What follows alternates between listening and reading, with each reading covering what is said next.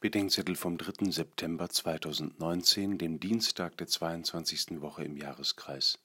Lukas 4, 31 bis 34. In Nazareth und in Kapharnaum begegnen uns zwei verschiedene Arten des Wissens über Jesus. In Nazareth meinen die Seinen, den Sohn Josefs zu kennen, und dass ihr Junge begnadet redet, ist ihr ganzer Stolz. Dass er der Messias ist, bleibt außerhalb ihrer Vorstellungskraft. Er darf kein anderer sein als der, den sie kennen. Weil er es aber ist, schlägt ihre Begeisterung in Hass um.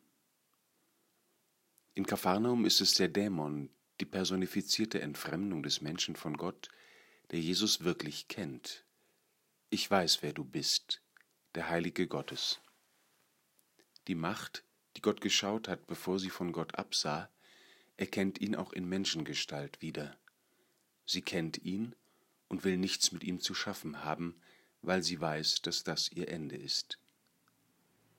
Es gibt Menschen, die sich vor Jesus Christus fürchten, weil sie ihn nicht, schlecht oder nur eine Karikatur von ihm kennen, und das oft, weil man ihnen von ihm nicht, schlecht oder als Karikatur erzählt hat. Aber es gibt auch Menschen, die Jesus kennen und sich deshalb vor ihm fürchten, weil sie wissen, dass sich auf ihn einzulassen bedeutet, dass sich mein Leben verändert, dass ich Welt und Menschen in einem neuen Licht sehe, dass ich nicht weitermachen kann wie bisher. Wo die Abkehr von Gott zur Lebenshaltung geworden ist, wird die Hinkehr Gottes zu uns als lebensbedrohlich empfunden.